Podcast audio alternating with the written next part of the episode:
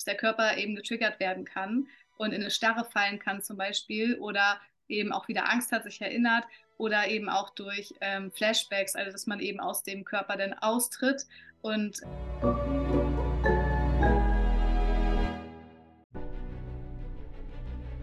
Willkommen bei dem Podcast von Die Köpfe der Genies. Mein Name ist Maxim Mankewitsch und in diesem Podcast lassen wir die größten Genies aus dem Grabau verstehen und präsentieren dir das spannende Erfolgswissen der Neuzeit. Liebe Freunde, seit tausenden von Jahren werden die starken Frauen auf diesem Erdball von dem männlichen Geschlecht nach unten dominiert. Und das, was heutzutage für uns gar nicht mehr geht, dass ein sexueller Übergriff stattfindet, war früher hunderte von Jahren die Norm und die Frauen wussten auch gar nicht, sich anders zu helfen. Es gab Zeiten, dass noch vor 100 Jahren ähm, starke, erfolgreiche Frauen, wie zum Beispiel eine Marie Curie oder Coco Chanel, die Bürgschaft ihres Partners, ihres Mannes gebraucht hat, um überhaupt Geld von der Bank zu bekommen was aber über Hunderte und Tausende von Jahren verschwiegen wird. Was aber über Hunderte und Tausende von Jahren verschwiegen wird, ist, dass das weibliche Geschlecht oft als das schwächere Geschlecht dargestellt wird, obwohl die Frauen sind es ja die, die emotional die Welt wahrnehmen und Emotionen halten die ganze Welt zusammen. Ich habe heute eine faszinierende junge Frau zu Gast, die selbst nicht Opfer, das ist ja ganz wichtig, sondern Überlebende eines Kinder-, Gewalt- und, und sexuellen Missbrauchs geworden ist. Sie wird darüber sprechen, was da passiert, warum so viele Frauen da draußen traumatisiert mit ihrer Sexualität durch die Welt gehen und was du konkret tun kannst, wenn du eine ähnliche Situation erlebt hast, egal ob es vielleicht in einer Partnerschaft, in einer One-Night-Stand war oder in deiner Kindheit. Ich freue mich sehr, dass sie da ist. Sie wird von der Presse auch als die Miss Mutig bezeichnet und teilt ihre faszinierende Geschichte und was Frauen tun können, um Intimität, Sexualität wieder in normale Bahnform zu leiten bezüglich dessen, was wir in der Vergangenheit erlebt haben. Herzlich willkommen, Lena Jensen. Hallo, danke, dass ich hier sein darf. Liebe Lena, die Presse und die Medien, sie sind sehr, sehr, sehr wach geworden durch dich, durch das, was du in die Welt gebracht hast. Vielleicht magst du uns mal auf die Reise nehmen bezüglich dessen, was dir passiert ist in diesem Leben. Ja, ich wurde als Kind äh, viele Jahre sexuell missbraucht. Äh, angefangen, also was ich mich erinnern kann, war ich zwei.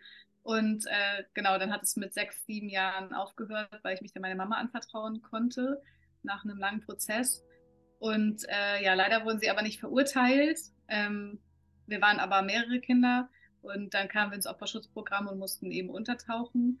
Und dann kam eigentlich der Weg erstmal wieder dahin, dass man wieder normal, also dass man wieder zu, zu dem eigenen Körper kommt. Weil wenn du als Kind immer lernst, der Körper gehört dir gar nicht, oder ich zum Beispiel ähm, bin ein kleines Kind und soll die Tante umarmen, obwohl ich die gar nicht umarmen will und die Mutter sagt, doch, umarmen sie, dann lerne ich ja, okay, ich habe gar keine Entscheidungsmacht über meinen Körper. Und ähm, dann auch gerade später als Frau immer das Gefühl quasi zu haben, okay, ich muss jetzt irgendwie funktionieren und es geht ja gar nicht darum, was mir gefällt oder was ich möchte, sondern eben, äh, was der andere von mir erwartet und das eben zu tun. Und ich glaube, das war ein langer Weg, oder das, nee, das weiß ich, dass es ein langer, harter Weg ist, ähm, da in diese Weiblichkeit und auch in diese Sexualität wieder zurückzukommen. Mhm. Ähm, jetzt hattest du es ja richtig angesprochen, das, was in der Kindheit sehr, sehr oft passiert. Und ich habe auch einen kleinen Jungen, zwei Jahre alt, und ich achte auch präzisester diesbezüglich, dass äh, wenn ich ihn wahnsinnig süß wieder finde, was nun mal ist, oder irgendwie fremde Leute, wir haben einmal eine Weltreise gemacht und dann habe ich auch gemerkt, in Vietnam, da sind sehr, sehr viele ältere Menschen, die auf der Straße dann ihn auch mit Blondzucker süß, die grapschen ihn und heben ihn an und teilweise klatschen auf den Po, was hinterher in Deutschland nicht möglich wäre, ein wildfremder Mann. Und ich habe gemerkt, wie ich als Vater auch gefordert war, da jedes Mal zu intervenieren, aber auch gleichzeitig, wenn jetzt irgendwie meine Mutter kommt, ja, die Oma von meinem Jungen und dann irgendwie dann sagt, oh, der ist so süß, ich will dich knuddeln und küssen und das kleine Wesen kann sich ja nicht wehren das macht ja etwas mit der Seele. Das heißt, da sind so die, die Mini-Missbräuche, was den meisten gar nicht bewusst ist. Wie hast du es erlebt? Und du hast es ja die dramatische Situation. Also. Ja, also bei mir waren es ja sexuelle Übergriffe. Also ich kann leider nicht sagen, wer das war, weil die TäterInnen nicht verurteilt worden sind und die mich sonst wegen Verleumdung verklagen könnten. Aber ähm, die haben halt äh, äh, wenn ich jetzt zum Beispiel am Wochenende da geschlafen habe oder da waren dann halt auch noch andere Kinder, sind die halt nachts reingekommen, haben uns aus dem Kinderbett gehoben und eben sexuell missbraucht und das auch gefilmt. Und, oder eben wir sollten untereinander was machen und wurden dabei gefilmt oder wurden halt irgendwo hingefahren, wo eben auch noch andere Männer waren und die haben uns dann auch missbraucht und äh, ja, und deshalb, äh, das ist natürlich so, du lernst halt, also ich weiß zum Beispiel noch eine Situation, da war ich im Badezimmer und da meinte ich so, ähm, ich kann nicht mehr, also mein Körper kann nicht mehr. Und äh, dann meinten die so, ja, aber äh, hast du uns denn gar nicht lieb? Und äh, das macht man aber so und haben mich halt so hingestellt, als wäre das böse, dass ich das nicht will. Und dann habe ich gesagt, ja, okay. Und dann, äh, ja, dann quasi haben sie mich halt wieder äh, sexuell missbraucht. Und es ist einfach, ähm, ich glaube, wenn du als Kind nicht gelernt hast, erstmal, was überhaupt deine eigenen Geschlechtsteile sind und dass es sowas gibt und dass es nicht in Ordnung ist, weil es sagt einem ja auch keiner. Wenn ich jetzt über die Straße laufe, sagt meine Mutter mir, guck nach rechts oder links, sonst werde ich überfahren. Und überfahren als Kind ist auch was Schreckliches. Aber man sagt nicht, hey, ähm, das ist dein Penis, der gehört nur dir und wenn ihn jemand anfassen will, das ist verboten, dann sag mir das. Das sagt keiner, zum Beispiel. Und ähm, hätte ich das damals früher gewusst, dann wäre es vielleicht auch gar nicht so passiert. Mhm. Ähm, du hast jetzt gerade zwei Dinge angesprochen. Das eine ist, dass die Täter nie gefasst worden sind, beziehungsweise es gab scheinbar irgendwie einen Prozess und dann hat das Gericht entschieden, nee, unschuldig, obwohl das gefilmt worden ist, obwohl mehrere Kinder ausgesagt haben. Wie erklärst du dir das? Ja, leider war es so. Also das Ding ist halt, man ist halt eigentlich super traumatisiert und man will die nicht verraten, weil man ist ja auch in so einem Prozess, dass die einen eingeredet haben, dass das ein Geheimnis ist, ist ja wie Gehirnwäsche eigentlich und du hältst das irgendwie aus. Und ähm, dann erzählst du das, verrätst die und ähm, bei der Polizei sollst du dann, weil die haben ja auch Mittagspause innerhalb von einer halben Stunde gefühlt, ähm, alles sagen, was du jahrelang verschweigen musstest und dann auch noch die Geschlechtsteile benennen, wofür du dich unglaublich schämst und das und dich auch schuldig fühlst.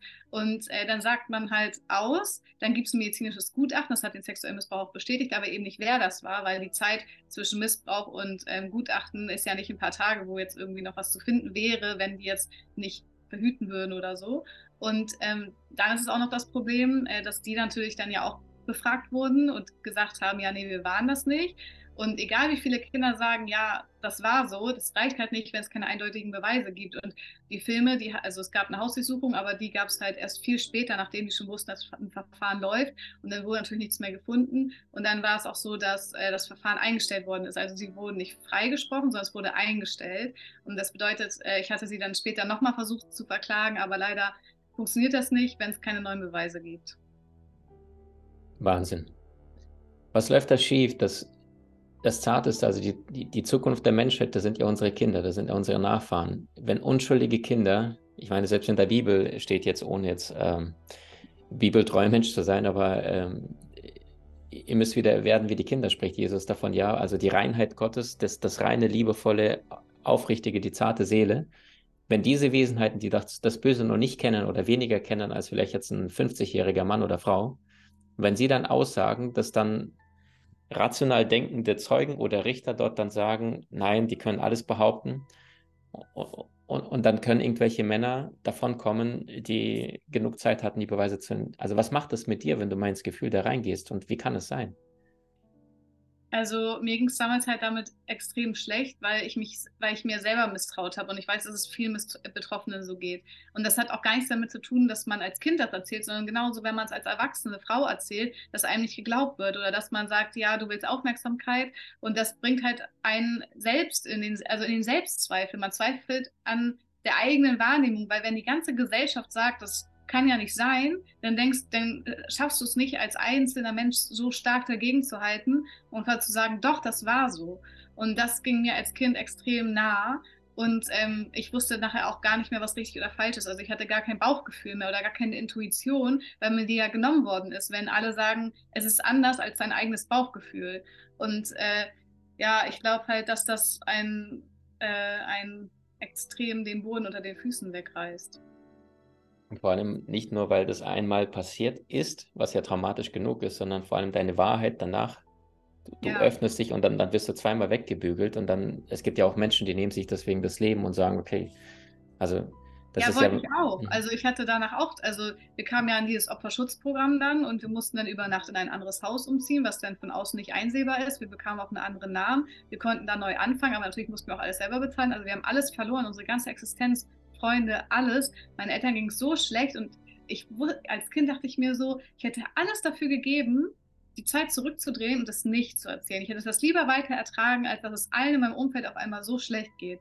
Und ich hatte äh, dann da versucht auch mich umzubringen. Also ich stand dann nach, also ich erzähle jetzt nicht, lieber nicht, wie das passiert ist, aber ich habe mich dann mhm. auf jeden Fall ein paar Mal versucht umzubringen und dann kam ich auch in die Psychiatrie und habe dann da eine EMDR-Therapie bekommen. Mhm. Jetzt hast du ja durch das, was dir widerfahren ist, auch dich sicherlich damit befasst, wie geht es den anderen Menschen, die was Ähnliches erlebt haben.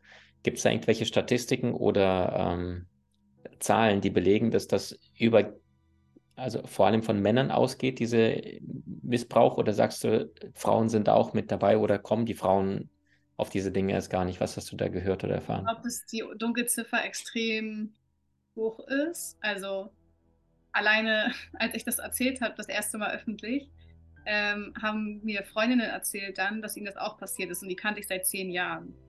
Und ich dachte dann so krass, so viel in meinem Umfeld ist es passiert, die sich dann mir geöffnet haben und ich wusste das vorher nicht. Ich dachte immer, ich wäre damit allein. Also ich glaube erstmal, dass es viel, viel mehr sind, als wir denken. Die WHO hat ja auch eine Studie rausgebracht, wo sie gesagt haben, dass jeder Mensch in seinem engen Umfeld, also nicht bekannte engen Umfeld, mindestens einen Betroffenen kennt und einen Täter oder Täterin. Und zu Thema Frauen glaube ich, dass das noch ein ganz äh, unergründetes Feld ist, weil Frauen ja, ähm, viele können sich nicht vorstellen, dass Frauen Kinder missbrauchen, weil sie nicht wissen, wie. Mhm. Wie missbraucht jetzt eine Frau sexuell, dass es schlimm ist. Die, denken dann vielleicht, ach ja, ein bisschen anfassen ist ja vielleicht nicht schlimm oder so. Aber das kann bei, gerade wenn es zum Beispiel ein Mann ist, also ein Junge ist, der von einer Frau missbraucht wird, extreme Einschränkungen auf die Sexualität später haben, genau wie natürlich umgekehrt beim anderen Geschlecht oder beim gleichen Geschlecht. Aber dieser Übergriff an sich ist halt super schwer nachzuweisen nochmal. Und äh, ich glaube auch, dass das noch viel mehr unter den Tisch gekehrt wird und gar nicht darüber gesprochen wird. Vor allem eben auch als Mann, weil Männer kennt man ja, die denken, wenn man über Emotionen spricht oder äh, irgendwie was aus der Vergangenheit oder etwas aufarbeitet, dass das quasi eine Schwäche ist, wobei es ja eigentlich eine Stärke ist. Mhm. Ähm, vielen Dank für diese Einblicke. Du sagst ja, du hast mit Freundinnen darüber geredet, die dann nach deinem Outing dann auf dich zukamen, haben gesagt, hey, ich habe was Ähnliches erlebt und die große Scham, die war sehr viel größer als die Sehnsucht nach der Wahrheit. Was würdest du sagen, wie funktioniert, und ich glaube tatsächlich, dass äh, sehr, sehr viele Frauen, die das jetzt auch gerade hören, ähm, sich mal ehrlich reflektieren und sich die Frage stellen und aber auch Männer, ja, das heißt ja nicht, äh, es gibt ja auch Mütter, die nicht gesunde Dinge tun oder vielleicht äh, Verwandte, ähm, die auch die Grenzen ja, des, des, des kleinen Wesens übertreten, ohne dass das äh, überhaupt jemals besprochen worden ist, sondern dass es als natürlich hingenommen wird. Was würdest du sagen bezüglich dessen, dass das, was du mit deinen Freundinnen besprochen hast und selbst auch praktisch erlebt hast, wie funktioniert dann eine Sexualität, Intimität für dich? Ähm, und, oder wie begann das überhaupt, wenn du dann irgendwann mal deinen Partner bekommen hast und dann gemerkt hast, ähm, also wie fühlt sich das an? Ist da, es gibt ja Zellen im Körper, ne? Und die, jede einzelne Zelle erinnert sich ja an das, was in diesem Leben alleine widerfahren ist. Wie war es bei dir und was hast du von anderen Frauen gehört? Also es ist so, dass äh, gerade wenn man äh, sexualisierte Gewalt erfahren hat, dass es super schwer ist, die eigene Macht über den Körper auch wieder so zurückzuerlangen. Und es ist ein super langer Prozess. Mir hat am meisten der Satz geholfen, dass ähm, Sex immer nur einvernehmlich ist und das, was mir passiert ist, pure Gewalt ist, dass das nichts damit zu tun hat. Und das wirklich zu trennen, auch wenn man jetzt zum Beispiel eine Vergewaltigung erlebt, dass das Gewalt ist und nichts mit der Sexualität zu tun hat, weil die nur einvernehmlich ist, dann fühlt man sich schon mal ein bisschen anders. Aber es ist halt auf der einen Seite dieser Charme. Zum Beispiel, ich wusste gar nicht, bin ich denn jetzt eigentlich noch offiziell Jungfrau oder so? Gibt es das überhaupt? Wenn ich schon als Kind so was erlebt habe und wie erzähle ich das denn? Soll ich das überhaupt erzählen? Und man fühlt sich irgendwie eh, weil als Frau ist es ja so, oder zu meiner Zeit war es noch so, immer noch finde ich so ein bisschen, dass man diesen Stempel hat, wenn man viel mit vielen geschlafen hat, dass man irgendwie als schlampig gilt und leider höre ich auch von vielen Betroffenen, dass ähm, wenn sie jetzt zum Beispiel eine Vergewaltigung erlebt haben, dass sie äh, ja, dann sich als eklig fühlen, weil andere ihnen das Gefühl geben, oh Gott, du hast jetzt e mit dem geschlafen, wie eklig, obwohl sie das ja gar nicht wollten auch. Und vor allem jetzt mal zur Seite, dass äh, Frauen können so viele mit so vielen Männern schlafen, wie sie wollen. Das hat nichts damit zu tun, ob sie schlampig sind oder nicht, sondern das ist eine Selbstentscheidung. Und ähm, ich glaube einmal dieser Prozess und dann auch nochmal der Prozess vom eigenen Körper, wie du eben gesagt hast, dass, das, dass der Körper eben getriggert werden kann und in eine Starre fallen kann zum Beispiel oder eben auch wieder Angst hat, sich erinnert oder eben auch durch ähm, Flashbacks, also dass man eben aus dem Körper dann austritt und äh, gar nichts mehr spürt. Und das ist, glaube ich, etwas, was man kaum ohne Hilfe schaffen kann. Also ich glaube, man braucht da einfach eine Therapie. Ich hatte damals eine EMDR-Therapie gemacht. Das bedeutet, dass die Gehirnhälften neu synchronisiert werden. Du gehst, äh, du schaffst dir einen sicheren Ort und gehst dann in die Vergangenheit zurück und erlebst alle Gefühle no nochmal und ähm, verarbeitest die dann, sodass du keine Flashbacks mehr hast. Das hat mir geholfen. Das heißt aber nicht, dass es jedem hilft. Also man muss da, glaube ich, seine Methode finden. Und ich habe dann zusätzlich nochmal so eine Körpertherapie gemacht. Also weil ich habe halt meine Schwester vom Tannenbaum sollten wir ein Foto machen. Ich habe ihr die, ihre Hand gehalten, so doll zerquetscht, weil ich nicht mehr gespürt habe, was mein Körper und was ihr Körper ist. Dieses Ich-Empfinden und das andere Empfinden, ähm, das, was man als Kind normalerweise lernt, äh, hat man nicht dadurch. Also man fühlt sich nicht mehr. Es gibt ja auch manchmal diese Menschen, die sehr nah an einem dran stehen zum Beispiel, die gar nicht diese Empfindung haben zwischen Grenzen. Und ähm, das ist halt eben dann verloren gegangen. Das muss man sich alles, alles komplett neu wieder erarbeiten. Ich habe den Schlamm auf meine Haut bekommen zum Beispiel, musste erstmal spüren, was finde ich schön, was finde ich eklig, bis man nachher dann auch bis zur Sexualität geht. Also dann auch im späteren Alter, als ich meinen ersten Freund hatte, war das, äh, ich bin echt wie in so eine Starre jedes Mal. Also nur wenn wir so Händchen gehalten haben, war ich so angespannt, mein ganzer Körper, dass er danach komplett kaputt war, also total müde auch. Und ähm, ich musste den immer wieder sagen in meinem Kopf, ähm, mir passiert nichts, ich bin sicher, ich bin sicher. Bis der Körper und der Kopf das umlernt, dass man eben nicht mehr in dieser Situation ist und dass dieser Mensch nicht dieser Mensch ist, sondern er jemanden, der einen wirklich mag. Und wenn man das dann alles geschafft hat, kommt dann der Punkt, und dieser Punkt, finde ich, wird allgemein nicht so in unserer Gesellschaft aufgefasst, gerade bei den Frauen. Ähm, was gefällt mir eigentlich in der Sexualität? Also, ähm, dann hat ja Sexualkundeunterricht und, und, da lernt man ja, okay, wie verhütet man jetzt? Aber es, man lernt ja gar nicht als Frau die eigene Weiblichkeit kennen. Mhm. Eher wird ja manchmal sogar noch unterdrückt, sage ich jetzt mal so. Und man lernt ja gar nicht so, was, wie komme ich jetzt zu meinem Körper? Was ist eigentlich normal? So durch die Pornoindustrie wird uns so ein Bild halt vorgelebt, auch für Männer. So, wir müssen funktionieren, bla bla bla. Aber der Mann kann ja auch nicht wissen, was der Frau jetzt zum Beispiel gefällt. Und diese Kommunikation darüber und dieses Eingestehen, dass man eben nicht besser als der andere weiß, was dem gefällt, sondern dass man eben kommunizieren muss, ist, glaube ich, äh, ja, ist, glaube ich, einfach ein Lernprozess dann. Würdest du denn sagen, egal was in der Kindheit widerfahren ist, einem Menschen, es ist trotzdem möglich, von deinen Gesprächen mit anderen Frauen und was äh, du jetzt auch in deinem Leben erlebst, dass dieser Schmerz dieses sexuellen Missbrauchs irgendwann mal tatsächlich nach vielleicht Heilungsarbeit, nach diesen ganzen äh, Möglichkeiten, sich vom alten Ballast emotional zu befreien, auch irgendwann mal zur erfüllenden Sexualität möglich ist, also dieser Weg, weil viele machen ja. den Cut und sagen, das war's, also da geht nichts mehr. Doch, das ist, das ist auf jeden Fall möglich. Also ich kann jetzt nicht für jeden sprechen, aber ich glaube, das ist auch diese Grenze im Kopf. Sobald wir denken, es ist nicht möglich, wird es auch nicht eintreten. Also wir müssen schon mal das überhaupt für möglich halten und dann halt eben auch daran arbeiten. Und das kann Jahre dauern. Man braucht halt diese Geduld und äh, dann schafft man das auch. Ich habe jetzt auch ein, äh, also ich weiß, was ich möchte, was meine Sexualität ist, was meine Weiblichkeit ist und ähm, ich kann Grenzen setzen, ich kann mich spüren, ich kann, kann es als etwas Schönes empfinden und das, das ist so kostbar.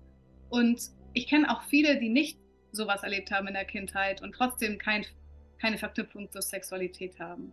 Und mhm. das zeigt ja, dass es eigentlich ein wesentlicher Punkt ist, dem jedem gut tun würde, daran mhm. zu. Hattest du Kontakte auch zu jungen Männern, beziehungsweise zu heutigen äh, Männern, denen es damals passiert ist und weiß vielleicht ihre Sicht auf die Dinge damals wie heute? Ja, habe ich. Aber ähm, also ich weiß leider nicht so genau, wie das da mit der Sexualität ist. Ähm, also generell Betroffene, die äh, als Mann sich dir gegenüber geöffnet haben oder aus deinem Umfeld, dass du jetzt weißt, wie ist denn die Sicht bezüglich der gleichen Situation bei einem Mann?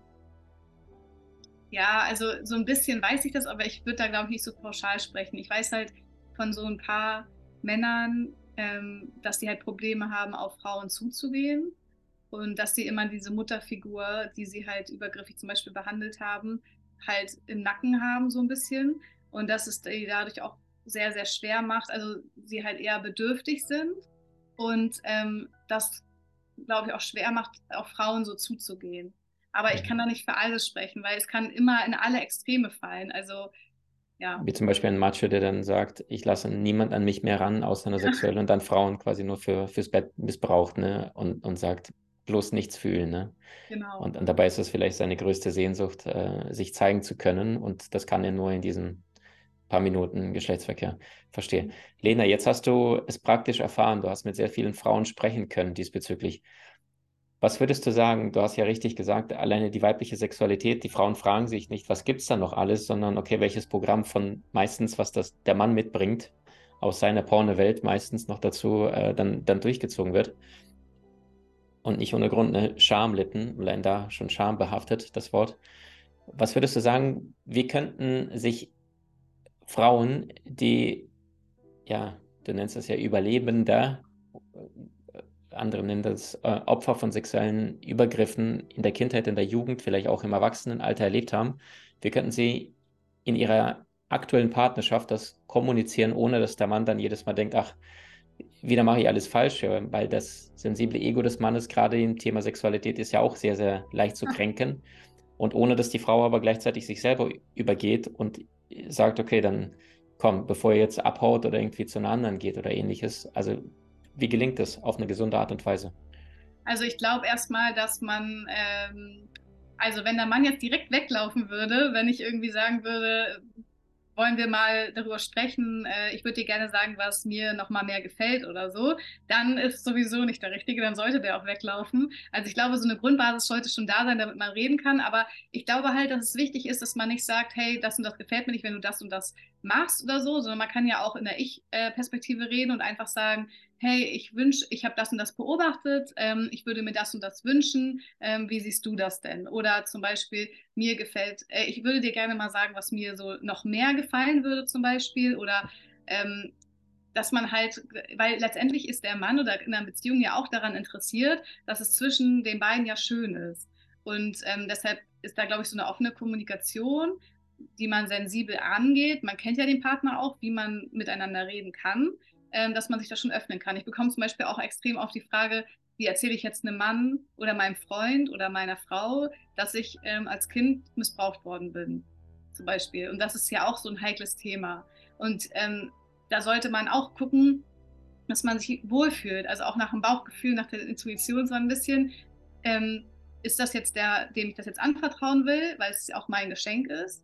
Und ähm, wenn der jetzt zum Beispiel du also mit allem auch rechnen. Das gibt auch Männer, die sagen, äh, okay, das will ich nicht oder das finde ich doof. Aber dann sollte man auch froh sein, wenn der quasi weg ist, weil den hat er einen auch nicht verdient. Und äh, aber da trotzdem auch so ranzugehen und zu sagen, hey, ich bin immer noch der gleiche Mensch, mir ist das und das passiert und das hat mich stärker gemacht oder ich habe deshalb die und die Einschränkungen manchmal und das wollte ich dir gerne mitteilen. Also dass man eben auch da versucht, äh, so auf so eine Kommunikationsebene zu kommen. Vielen lieben Dank dafür. Wir sprechen im zweiten Teil mit Lena darüber, was du tun kannst, wenn du das Gefühl hast, dass deine Kinder in einem unsicheren Umfeld sind und woran du mögliche Täter erkennst, was du tun kannst als aktives Elternteil, wenn du das Gefühl hast, dass etwas bei deinen Kindern sich verändert hat, um das Ganze mal aus einer Beobachterperspektive für deine Liebsten tun kannst. Ich freue mich sehr, wenn du dieses Gespräch auch an die Betroffenen weiterteilen magst und ihnen auch dann den Mut dadurch unbewusst oder bewusst gibst, dass sie nicht alleine sind. Danke jetzt schon mal, liebe Lena. Du hast Menschen in deinem Umfeld, die dir besonders wichtig sind? So teile den Podcast mit ihnen und wenn du es möchtest, bewerte und abonniere diesen. Wenn du noch schneller deine Meisterschaft erlangen möchtest, so findest du über 20 außergewöhnliche Videokurse in unserer Genieakademie unter maximandkevich.com.